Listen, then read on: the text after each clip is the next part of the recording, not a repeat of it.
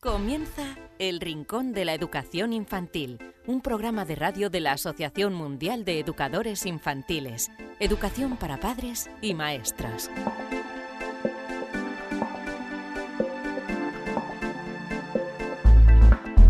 Hola a todos queridísimos amigos y seguidores del Rincón de la Educación Infantil, bienvenidos a esta edición número 55 del programa. Hoy os hablaremos de lo siguiente, en primer lugar vamos a hablar de televisión, de cómo se crean los eh, productos para la programación infantil. Hablaremos con todo un experto que es eh, Víctor López, entre otras creaciones pues podemos hablar la de mm, Pocoyo, eh, Jerry Jam y, otros muchos éxitos televisivos. Hablaremos de cómo se tratan los valores en cada una de las series de televisión o por lo menos cómo debería hacerse. Eh, nuestro eh, invitado Víctor López así lo hace.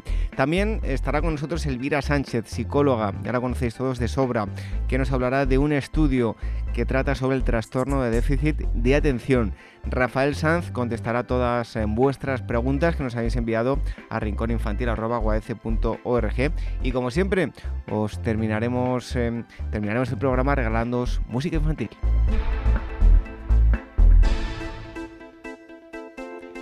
Y ya sabéis que nos podéis escuchar de diversas formas. Una de ellas es a través de los podcasts. Podcasts en dos plataformas principales o tres, iBox, en iTunes y también en YouTube. Nos podéis encontrar. Tenéis todos los enlaces en nuestra web.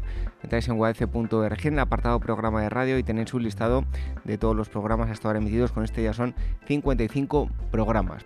También otra posibilidad es a través de Radio Sapiens, donde se emite el Rincón de la Educación Infantil junto a otros muchos programas. Podéis visitar su web que es en radiosapiens.es. Eh, y si queréis eh, comentarnos cualquier cosa, una duda, una sugerencia, si tenéis una pregunta que transmitirle a los expertos, a Rafael y Marisol, o si tratáis una experiencia en vuestro colegio, en vuestro centro y queréis hacernos llegar para que lo compartamos con todos los demás oyentes, nos escribís a rincóninfantil.org.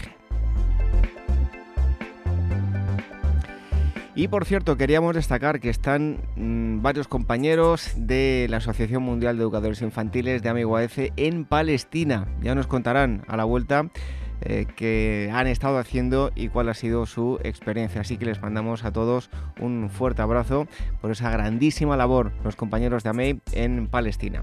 Y antes de comenzar, me gustaría hablaros de algo, y es que no podéis dejar pasar esta oportunidad. Diplomado Internacional de Educación Inicial a Distancia impartido por la Asociación Mundial de Educadores Infantiles. Consta de un año de duración y tiene seis módulos que son los siguientes. Bases y fundamentos de la educación inicial, componentes biológicos de la educación inicial, componentes psicológicos del desarrollo, familia y comunidad como agentes educativos, organización del centro infantil y componentes pedagógicos del desarrollo. Como decía, no podéis dejar pasar esta oportunidad y apuntaros al Diplomado Internacional a Distancia de Educación Inicial. Tenéis toda la información en uaf.org, en la pestaña Formación, también llamando al teléfono 91 501 8754 o podéis enviar un email a consultas.uaf.org. Diplomado Internacional a Distancia de Educación Inicial impartido por la Asociación Mundial de Educadores Infantiles. Y dicho esto, lo mejor es que comencemos con el programa de hoy. Recibid un fuerte abrazo, un saludo de este humilde servidor que os habla, David Benito. Y enseguida estamos hablando de cómo se hacen los contenidos para televisión, contenidos de carácter infantil.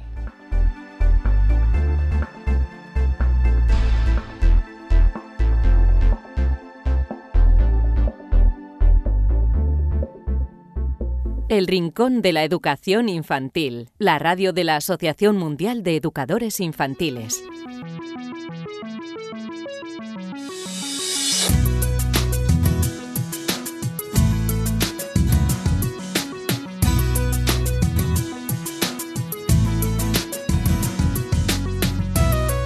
En esa primera entrevista de hoy, entrevista con el experto, hoy os vamos a hablar de algo eh, muy importante, mucho más importante de lo que la gente puede imaginar, que es la creación de contenidos infantiles para televisión. De alguna forma, eh, los niños eh, pasan bastante tiempo viendo la televisión y es muy importante lo que ven, los valores que, le transmitimos. En fin, de todo ello vamos a hablar con Víctor López. Tiene una dilatada carrera en, este sentido. Seguro que muchos de ustedes han oído hablar de Pocoyo, de Jelly Jam y de otros eh, muchos dibujos animados. Pues tras la creación de, de estos eh, personajes, de estas historias, está eh, Víctor López y mm, al frente eh, actualmente de mm, Anima Kitchen. pues seguro que los más mayores conocerán la familia Telerín y hoy en día hay una adaptación de la que también pueden, pueden disfrutar basado en la familia mm, Telerín, en Pinipón. En fin, Víctor López, muchísimas gracias por estar aquí con nosotros en el Rincón de la Educación Infantil. Nada, un placer. Gracias a vosotros. Bueno, lo primero de todo es preguntarte qué ingredientes tiene un buen producto mm, eh, televisivo infantil. Bueno, pues son, diversos, la verdad. Eh, mira, se compone de, no sé en qué porcentaje, no sé cuál es la fórmula, pero un componente importante de, de, creatividad. Esto es a la hora de desarrollar las historias, de desarrollar los mundos. O sea, piensa que en animación hay que diseñarlo todo el entorno donde viven, las casas, eh, los parques donde van, los personajes. Hay una parte del concepto literario, por decirlo de algún modo, que, que, sustenta las historias. Hay una parte fundamental en lo que es el diseño de personajes, bueno, en cómo son sus proporciones, cómo son sus tamaños, cómo se mueve. Eh, tenemos un mundo enorme desde el punto de vista de la fantasía, pues porque al final la animación siempre nos ha permitido, bueno, pues, pues trabajar con eso, ¿no? Con esa materia, materia gris de los niños, que es la fantasía, y ayudarles bueno, a, recrear historias que, les motiven, que les emocionen, que, de alguna manera pues les hagan sonreír o les hagan, les hagan disfrutar. Em, hay un componente educativo importante. Eh, todos nuestros contenidos hasta ahora están, eh, tienen una asesoría educativa. Si cada historia que, contamos fue con poco yo, con Yeli Yama ahora, con, con Chloe Cooking, la señora de Familia Telerín, eh, todo está sustentado por una, asesoría educativa que nos da pautas de las cosas que sí y no entienden los niños con esa edad, las cosas que debemos incluir y las que no. Eh, yo creo que hay un control bastante medido, bastante cuidado de, lo que le contamos a los niños. Al final tratamos de formarlos en, valores positivos, pero pues no puede ser moralizante, no puede tener componentes religiosos, en fin, hay, hay cosas que, que son obvias, pero hay que tenerlo en cuenta porque inevitablemente nuestra, pues nuestra educación y nuestra cultura nos lleva, nos lleva a influir en eso también. Resulta muy complicado eh, a la hora de hacer los guiones eh, saber cuál es el lenguaje exacto que hay que utilizar para, para los niños. Al final, bueno, soy padre, tengo dos hijas, entonces eh, eso de alguna manera siempre te ayuda, pero, pero sí, porque no puede ser demasiado coloquial, pero tampoco puede ser demasiado enrevesado. Ya te digo, ahí yo creo que juega un papel fundamental los asesores educativos que nos dan bueno, pues, pues ese punto de, técnica educativa que lo permite sumarlo a la parte, a la parte creativa. O sea, pensemos que, la televisión, ya no solo la televisión, los niños no están solo en la televisión, están en la televisión, están en los iPads, están en los ordenadores, es decir, están en YouTube, están con sus apps, están, están obviamente todavía con, la televisión o con el cine. Eh, lo que le estamos ofreciendo es un contenido de entretenimiento, es decir, la educación eh, tiene que estar metida dentro de ese contenido de entretenimiento, que por otra parte es una forma de educar que a mí me parece eh, la más deficiente. Es decir, un niño aprende mucho más cuando lo haces divertido que cuando tratas de, de forzarle a que se aprenda la, tabla de multiplicar. Muchos hemos aprendido la tabla de multiplicar cantando. Entonces, eh, no deja de ser entretenimiento, pero sí que tener en cuenta, bueno, pues eso, estar en un punto de equilibrio entre que los niños sean identificados con su forma de hablar, por ejemplo, pero que utilicemos términos que sean adecuados, que lo comprendan y que les den bueno, pues, pues una, cierta patina de, conocimiento desde, el principio. Bueno, para todos aquellos que nos estén escuchando y que simplemente se hayan sentado delante de la televisión, delante de un dispositivo a ver em, una serie de televisión, unos dibujos y le contemos un poco la trastienda, ¿no? Es un proceso largo, pero grosso modo, eh, ponemos como ejemplo, por ejemplo, eh, Pocoyo. ¿Cuál es el proceso de creación de pues de un, proyecto de, este tipo? Bueno, la primera fase, la fase más, más creativa, es un proceso esencialmente anárquico. Es decir, donde todas las ideas sirven, donde, donde los brainstorming eh, se suceden, donde das pasos hacia adelante, pasos hacia atrás, luego hacia el lateral. Todo ese momento de, creación que es el más divertido, es el más interesante desde mi punto de vista, es cuando empiezas a dar forma a, ese montón de arcilla que tienes encima de una mesa y que tienes que convertirlo en algo. Entonces, ahí es cuando empiezan a, perfilarse cómo son los personajes, cuál es su diseño, cómo se relacionan entre ellos, por qué cada uno de un tamaño, por qué determinados colores. O sea, hay un proceso creativo inicial que es, es muy, muy rico en el, desde el punto de vista creativo y donde participan un montón de personas. Es decir, lo que nosotros hacemos no es como un libro o como un lienzo que pinta un escritor o, que pinta un pintor o que escribe un escritor. Eh, es algo mucho más complejo. Aquí se requiere una suma de talentos notables, es decir, el plano estrictamente creativo en diseño de personajes o en la parte guion tiene que venir alineado de la parte técnica, porque esto hay que fabricarlo, que es la segunda fase del proceso. Es decir, una vez que tienes el concepto desarrollado, luego entras en, en toda una maquinaria de producción donde para que te hagas una idea, en una serie media, como yo, Yeli o Familia Telerín, que Cooking, eh, trabajan unas 80-85 personas directamente, con contrato directo, y luego otras 8, 10, 15 de manera indirecta, que son los músicos, con son los guionistas. Entonces, una vez que tienes el concepto creado, tienes que eh, empezar a bueno, trabajar en, los guiones, que, es, la piedra angular de, lo que, de lo que hacemos, al final dejamos de estar contando historias. Lo que llamamos los stories animatics, que es convertir esos guiones textuales en guiones de imágenes, convertirlos en, una narración de imágenes muy sencilla, eh, pero ya muy entendible en cuanto a ritmo, en cuanto a lo que a lo que quieres contar, cómo se comportan los personajes. Eh, de ahí eh, hay un proceso técnico que es que es layout.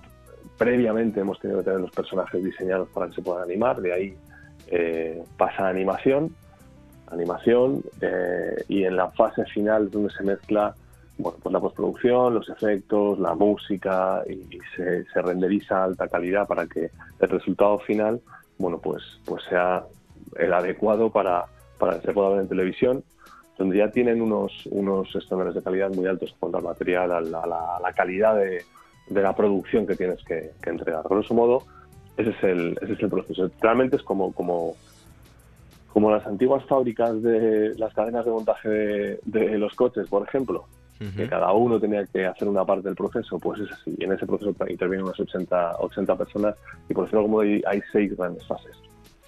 Víctor, hablábamos hace un momento de, valores, ¿no? además de entretener. Em, ¿Qué debe enseñarse a los pequeños a través de la programación infantil? No sé si os planteáis pues eh, tocar algún un número de, valores en cada capítulo o ponéis un valor eh, para cada capítulo en concreto. No sé si te vais algún tipo de programación de ese tipo. Sí, eh, cada uno de los, de los episodios trata sobre un valor.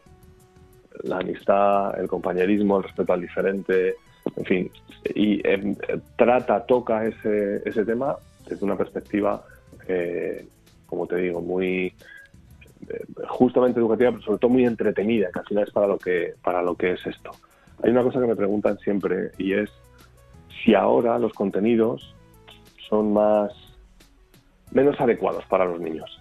Y siempre pongo estos, estos tres ejemplos. Yo creo que eh, todos eh, recordamos de manera entrañable a Pipi Calzas Largas, pero Pipi enseñó a fumar a una generación entera.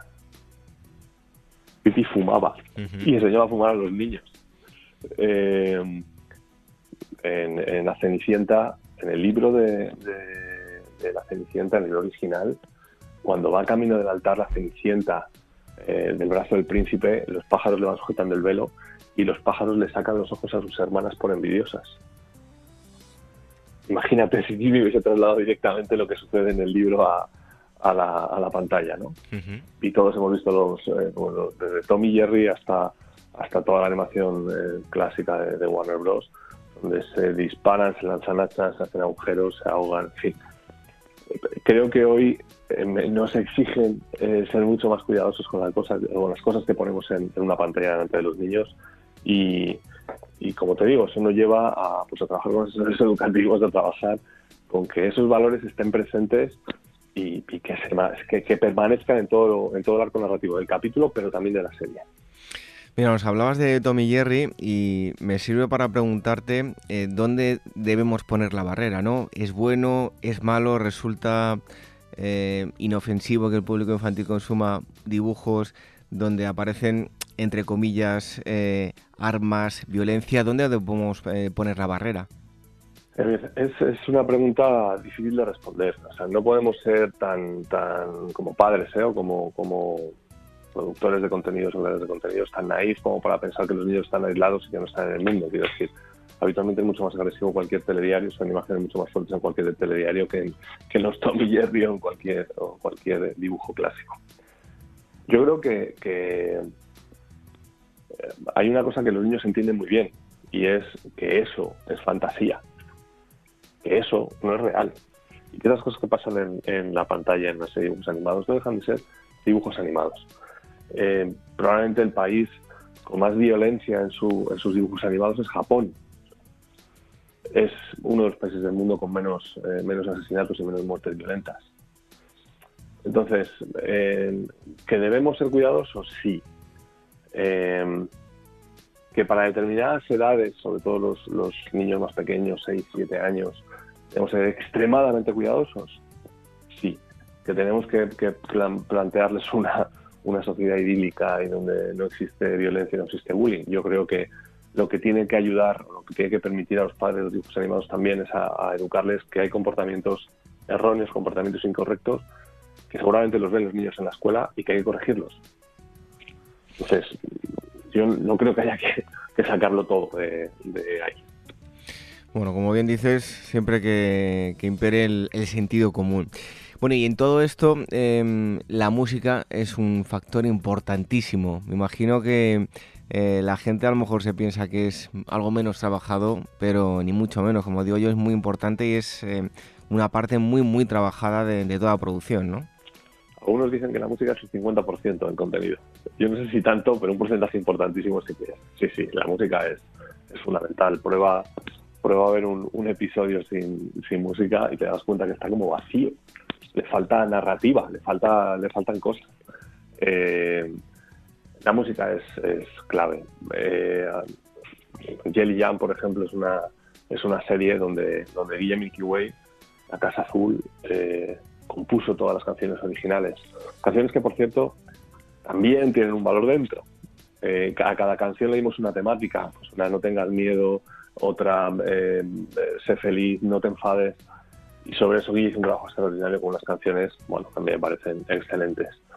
La música es, fundamental, tanto la música original como la música incidental, la música que acompaña a la acción, es, es clave, eh, es clave y hay que, hay que mimarla, hay que cuidarla. Ahora, en, los canales de YouTube de Familia Telerín, hemos aunado eh, canciones clásicas, canciones que, que nos enseñaron nuestras abuelas Pimpón es un muñeco, Kun cantaba la rana, con la imagen nueva de Familia Telerín y el resultado desde el punto de vista de la audiencia es excelente. O sea, me das una idea, en un año y medio el canal de Familia Telerín, solo con canciones clásicas y ese nuevo diseño de personajes y solamente en español, pues lleva más de un millón y pico de suscriptores y 450 millones de vídeos vistos. Entonces, la música es clave en, en los contenidos para, para los niños, es fundamental, cuidarla, fundamental.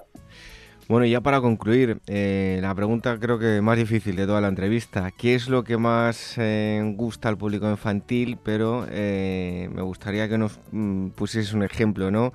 Si tuvieses que echar un órdago y apostar todo lo que tienes por una nueva serie, ¿a qué recurrirías actualmente para producir em, algo de éxito o lo que pienses que puede ser un éxito para el público infantil? Mira, hay una cosa que sabemos todos los que nos dedicamos a esta, industria, y es que no sabemos nada. De verdad, ¿eh? eh si Steven Spielberg eh, se equivoca o Pixar eh, se equivoca, imagínate nosotros, ¿no? A ver,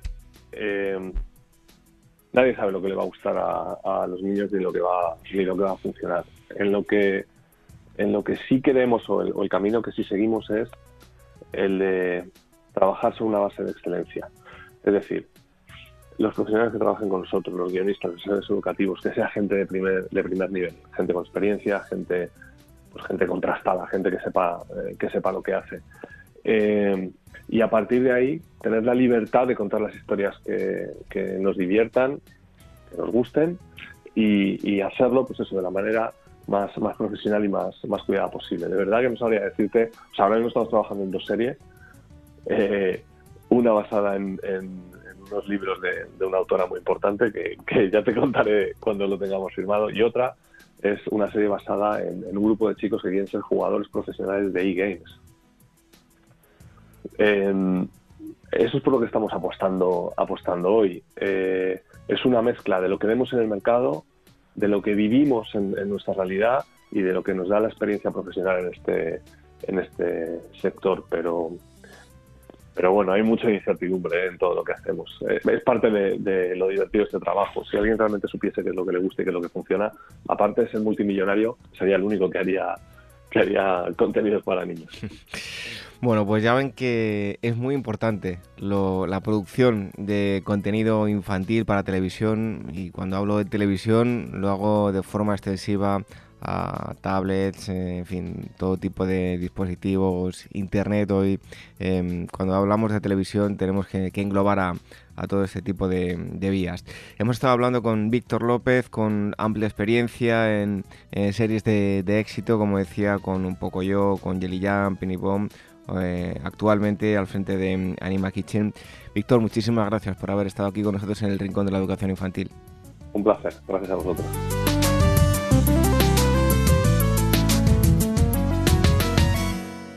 Buscando la excelencia educativa, educación de 0 a 3 años. Congreso organizado por la Asociación Mundial de Educadores Infantiles en Madrid los días 27 y 28 de mayo de 2017. En el Congreso se reunirán ponentes de reconocido prestigio que compartirán experiencias que ofrecen las claves para el logro de un modelo de atención con enfoque integral que estimula el potencial innato de aprendizaje de cada niño y favorece su desarrollo físico, emocional, social, cognitivo y creativo. En el Congreso se mezclarán las ponencias magistrales con la exposición de experiencias que se están llevando a cabo en aulas del primer ciclo de educación infantil. No esperes y reserva tu plaza para los días 27 y 28 de mayo, buscando la excelencia educativa, educación de 0 a 3 años. Toda la información en guaece.org. El Rincón de la Educación Infantil, la radio de la Asociación Mundial de Educadores Infantiles.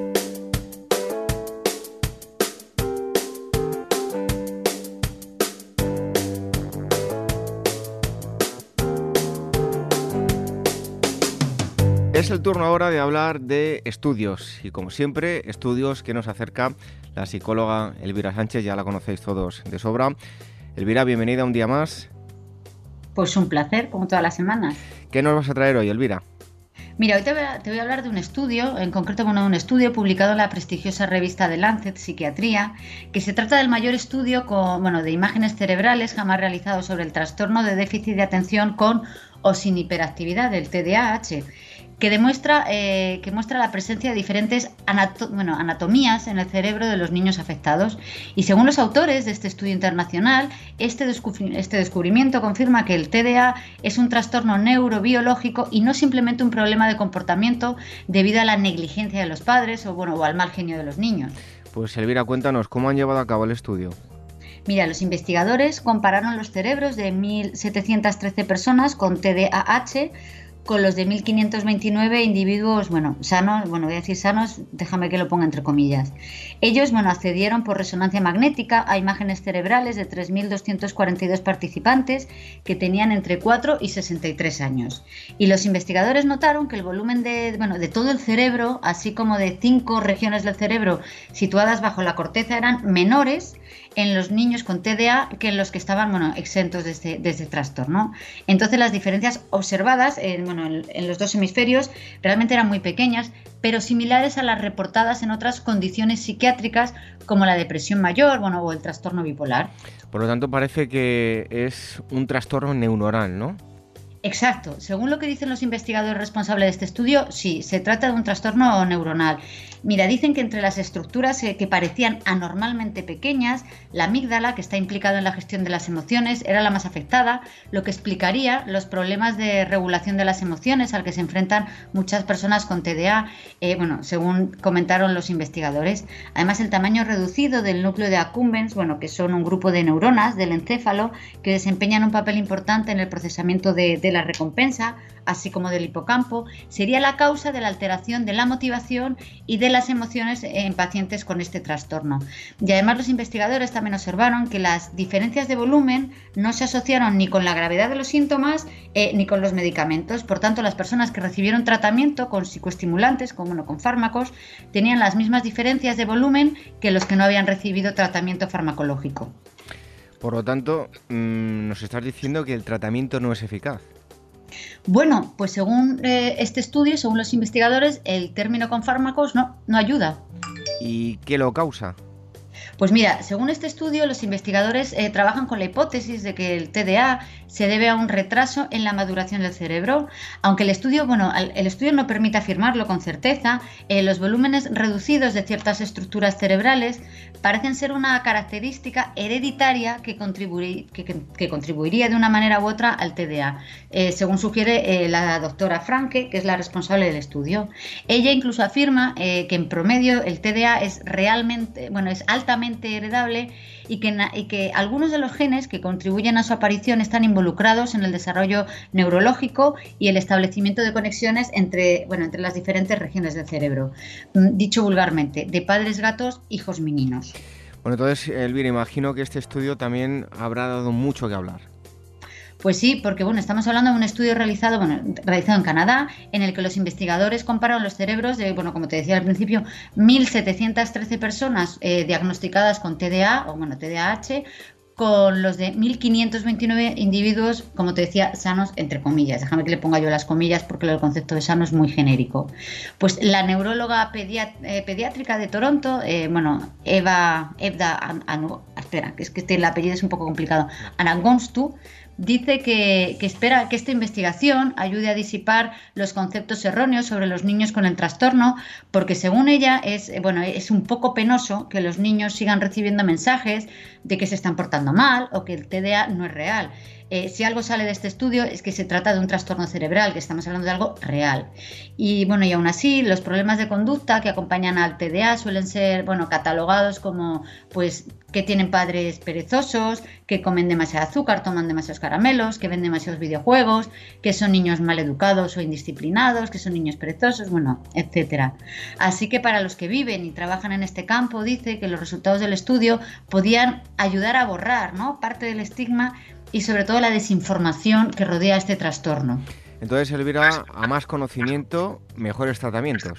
Efectivamente, porque además el TDA afecta, bueno, afecta a una persona, no la define.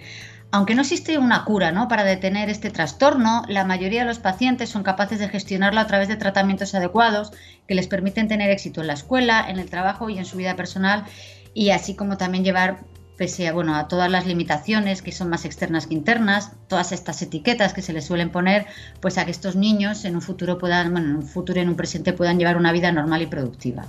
Bueno, el eh, TDA lo hemos tratado aquí en más de, una ocasión. Hoy nos ha acercado un nuevo estudio, la psicóloga Elvira Sánchez, como suelo hacer semana tras semana.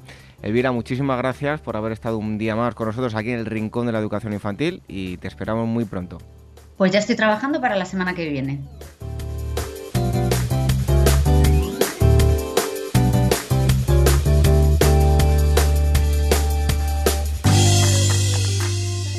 ¿Quieres formar parte de la gran familia de profesionales de la educación infantil del mundo? Solo en Facebook somos ya más de 110.000.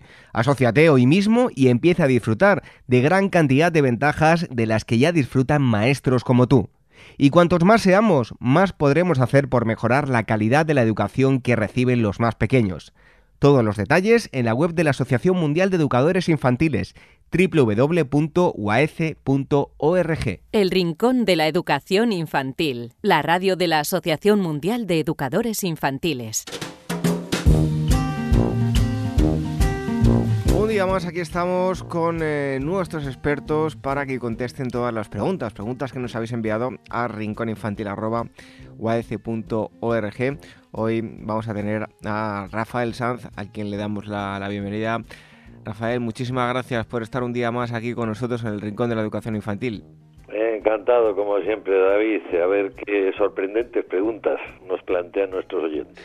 Seguro que te lo ponen difícil, porque hay algunas preguntas que siempre nos lo intentan poner difícil, aunque nuestros expertos, tanto Rafael como Marisol, eh, nos, nos dan eh, y os dan a todos vosotros muy buenos consejos.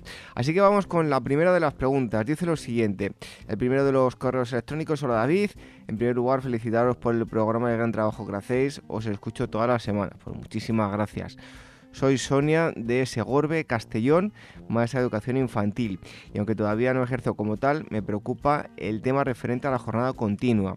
Personalmente considero que es beneficioso para los niños ya que pueden descansar después de comer y disfrutar de mayor tiempo libre.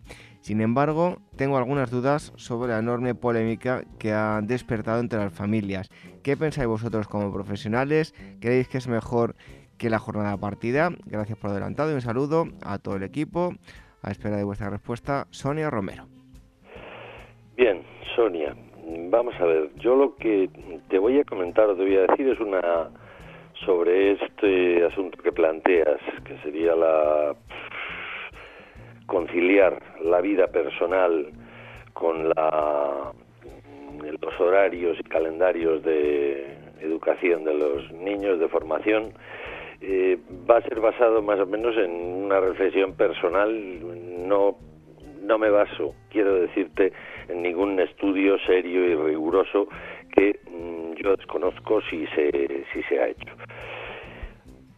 A partir de ahí, mi opinión personal sobre, sobre el asunto, yo soy partidario de la jornada mm, continuada.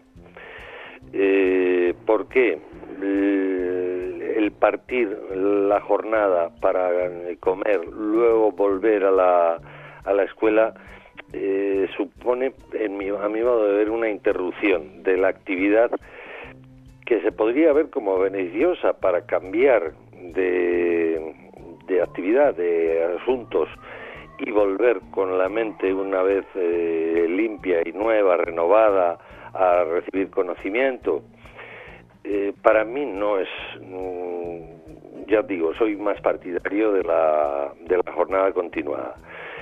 ¿Esto con qué choca? Pues con la actividad laboral de los padres que en ocasiones puede distorsionar mucho la organización familiar y eso también hay que atenderlo. Eh, pero prioritariamente los educadores somos, mm, digamos, educadores y tenemos que poner ahí el énfasis. Bien es verdad que una parte de esa educación es satisfacer las necesidades de los colectivos a los que atendemos, que son los niños. Y los padres de los niños son parte de esos niños, además parte muy fundamental.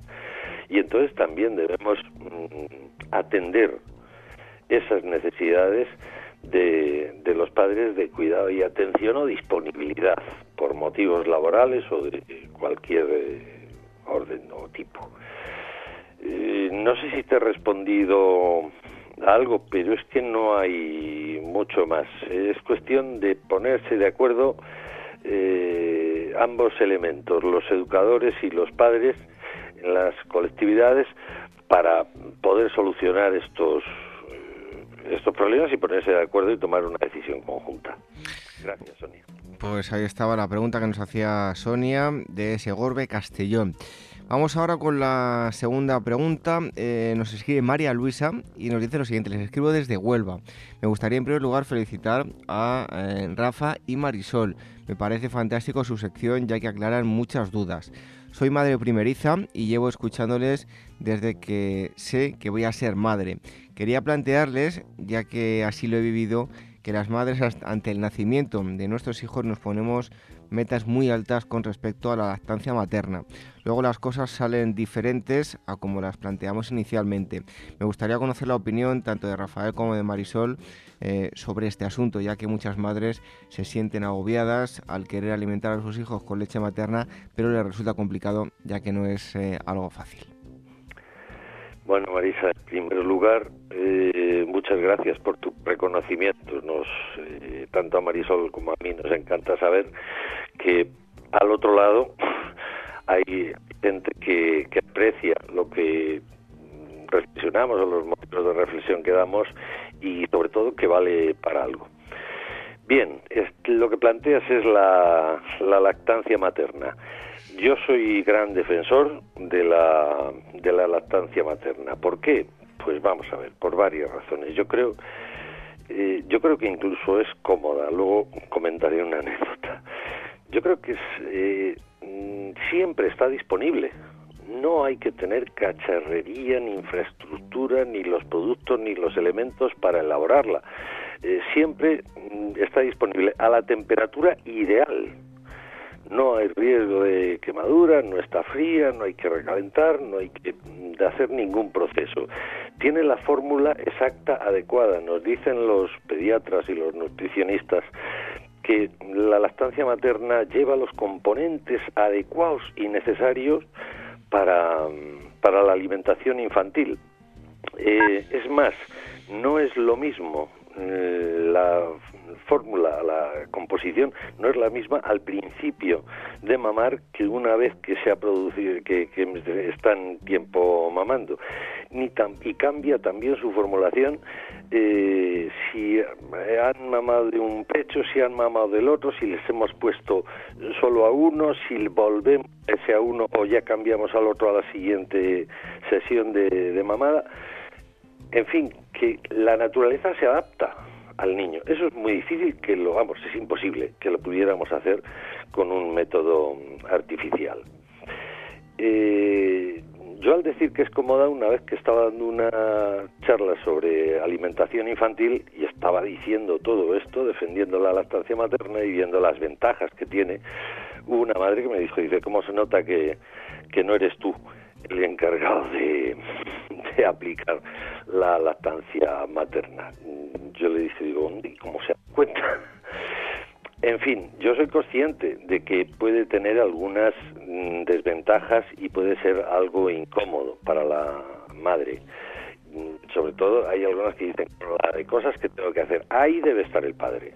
El padre mm, tiene, no es, no es que tiene que ayudar, sino encargarse de mm, las tareas, porque hay muchas para hacer, mientras eh, la madre está dando está dando el pecho. Nos dicen los nutricionistas que las dificultades, porque también hablas que si las metas son altas, que lo mejor es la naturalidad y las y consultar con un especialista, pero suelen suelen insistir los especialistas en que los problemas de lactancia en una mayoría abrumadora son cuestiones de postura, son eh, de posición.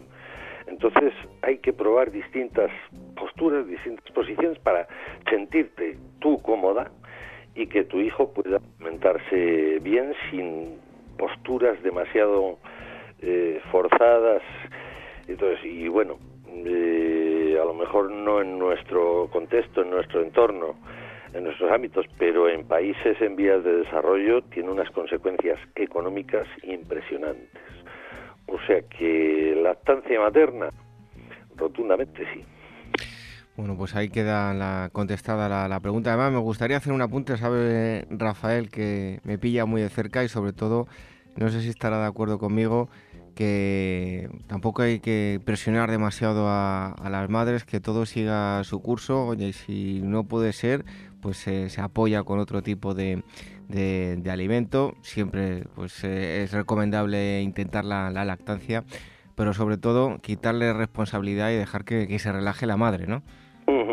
Y es que te agradezco que me digas esto porque mira, se me había olvidado una cosa importantísima.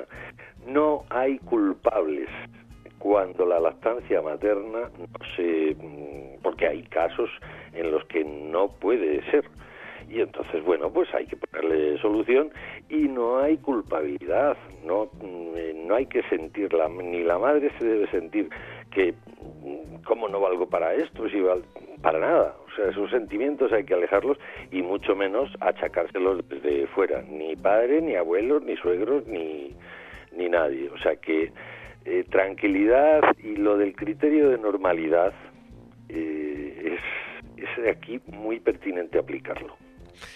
Bueno, pues hay que dar ese consejo de, de, Rafael. Y vamos con la tercera pregunta de hoy. Nos llega desde Asturias y nos dice lo siguiente. Eh, somos Alejandro y Paola. Hace un mes que fuimos padres de un niño y una niña. Ambos tenemos un sentimiento contradictorio. Al mismo tiempo que la situación en ocasiones nos tiene desbordados, sentimos que no podemos estar al 100% del tiempo con ninguno de los dos. Cuando estoy más con el niño siento que estoy dando de lado a la niña y viceversa. Mi mujer siente lo mismo. ¿Es algo normal en las parejas que tienen gemelos y mellizos? Bueno, vamos a ver. En primer lugar, hay que tener en cuenta una, una cosa, que hay cierta imposibilidad de conseguir lo imposible. Aunque parezca una obviedad, eh, no podéis dedicaros al 100% con los dos hijos porque tenéis un solo 100% y dos hijos. Entonces, hay que partir de ahí. ¿eh? Ese es un buen punto de partida, que no intentemos conseguir lo imposible. A lo mejor es que incluso tampoco es deseable una atención al, al 100%. La atención tiene que ser la adecuada. Sé que esto no es decir nada, pero reflexionar un poco en que mm, tampoco hay que estar con un cronómetro. A ver qué me he pasado con este, voy al otro, mm, ahora ahí va, que me he pasado con el otro, voy a compensarle a este porque es, es absurdo, es, es desgastar toda la energía en equilibrar la atención en vez de dar una buena atención. Entonces la atención debe ser mm, equilibrada, lógica, natural y, y sana y no y en base a las necesidades que en ocasiones dependiendo de las circunstancias y del momento uno puede necesitar más atenciones que otro. Uno puede estar enfermo el otro puede estar jugando tan contento. Y aparte los niños también tienen que mm, saber entretenerse solos en ocasiones aunque lo que más valoran es el tiempo de sus padres. También tienen que, que tener es que es parte de su autonomía es parte de su aprendizaje personal el saber arreglárselas por sí mismo y una forma de arreglárselas por sí mismo es eh, tener actividad autónoma, solo. Entonces, eh, relajemos un poco el, el asunto de que, y sobre todo no, lo, hemos dicho muchas veces ya, lo del sentimiento de culpa no aporta absolutamente nada. El sentirse culpable por, eh, lejos de mejorar la acción que tengamos o la intervención sobre los niños lo empeora. O sea, culpa fuera. No, vamos a intentar, si es necesario, poner soluciones, pero sin el, ese sentimiento de, ay, arrepentida lo que he hecho, que no, no, no, aporta, no aporta mucho. Pero con tranquilidad os podréis dedicar perfectamente a los dos. Pues ahí estaba la tercera respuesta de mm, Rafael. Muchísimas gracias a todos aquellos que nos habéis escrito a rincóninfantil.org. Seguiremos el próximo día con más de, de, vuestras preguntas. Hoy ha estado con nosotros, al igual que la próxima semana, Rafael Sanz. Rafael, muchísimas gracias y hasta el próximo día. A vosotros, encantado de estar por aquí, como siempre. Un saludo, David.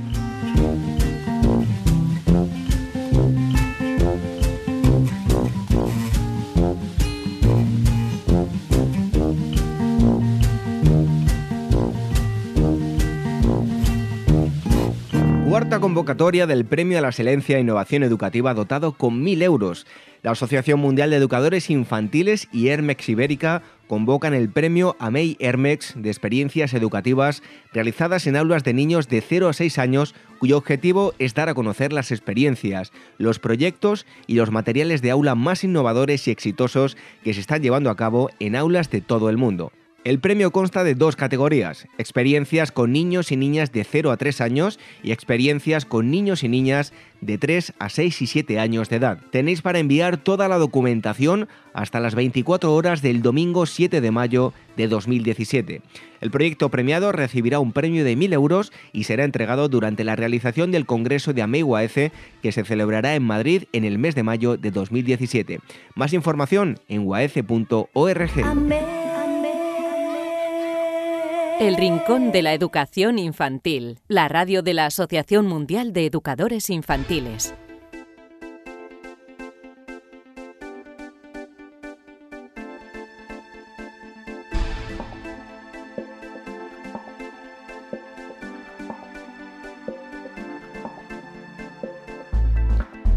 Hasta aquí, esto es lo que ha dado de sí, el Rincón de la Educación Infantil número 55, ya sabéis, un programa producido por la Asociación Mundial de Educadores Infantiles y volvemos a repetir que mandamos un fuerte abrazo a todos los compañeros de AMEI eh, que están en Palestina en este momento haciendo una gran labor, ya nos contarán qué es lo que están haciendo exactamente y cómo ha sido su experiencia.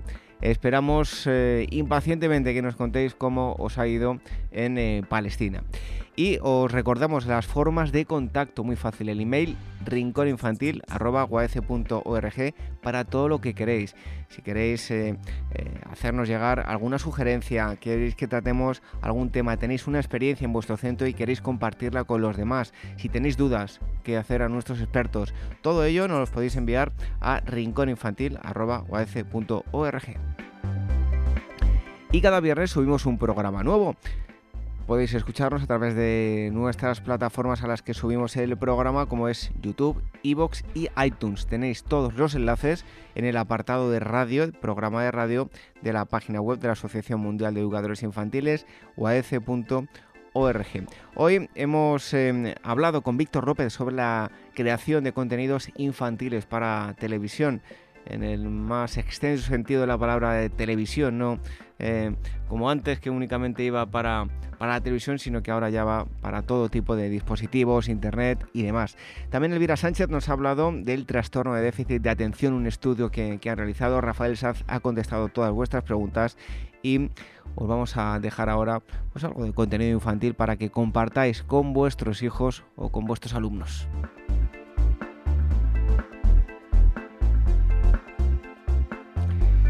Y además de los viernes que subimos el programa, nos podéis escuchar a través de Radio Sapiens, radiosapiens.es. Eh, visitar la página web y veréis, además eh, en la parrilla que está en nuestro programa, hay otros muchos programas interesantes.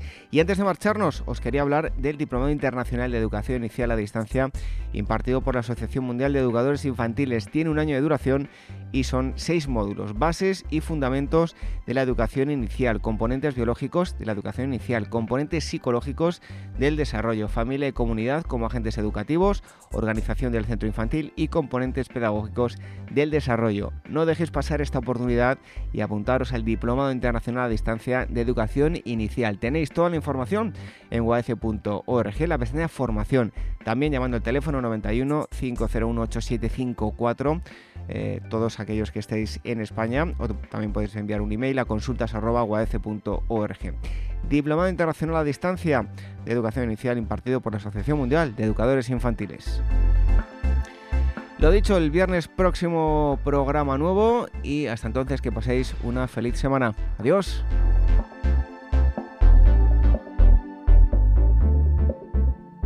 Nuestro Twitter, arroba Mi parque preferido.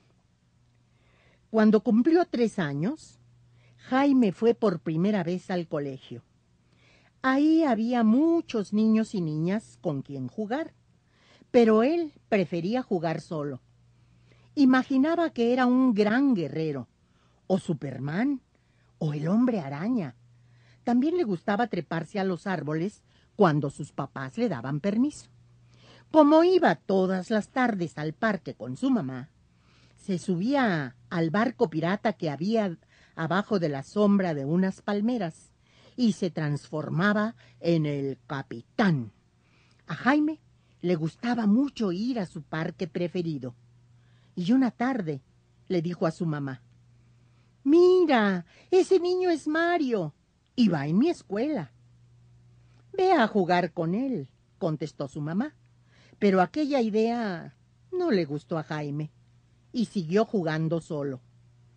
Otro día llegó corriendo con su mamá y le dijo ¿Ves a aquella niña?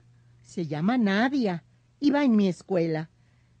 ¡Qué linda! Anda, ve a jugar con ella, dijo la mamá.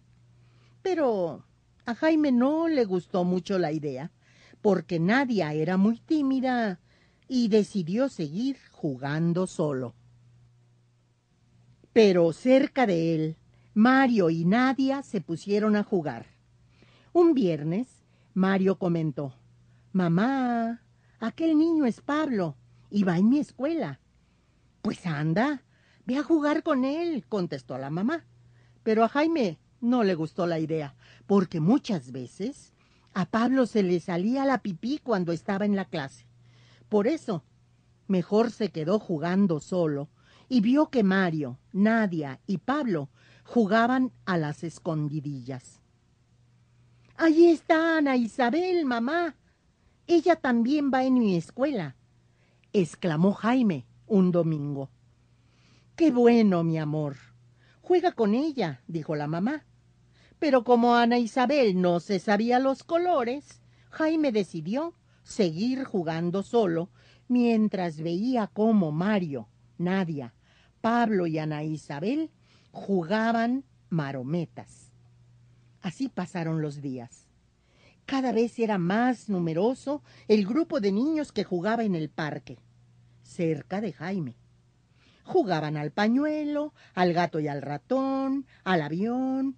Mm, Jaime seguía jugando a ser pirata, Superman o el hombre araña. Pero poco a poco comenzó a interesarse más por los juegos de los otros niños. Sin embargo, él no podía jugar así porque no tenía a alguien a quien buscar, a nadie a quien atrapar, a nadie a quien... y se sintió muy, pero muy triste. No podía jugar esos juegos. Su mamá lo observaba. Una tarde le dijo, ¿Por qué no juegas con ellos? Anda, ve. Aquella idea comenzó a gustarle al niño y pensó que, aunque no sabía hacer algunas cosas, sí podían jugar. Juntos se lo podían pasar fenomenal. Lo demás lo aprenderían poco a poco y corrió para ir a jugar con los otros niños. Aquella tarde, para Jaime resultó ser la más divertida de todas las que había pasado en su parque preferido.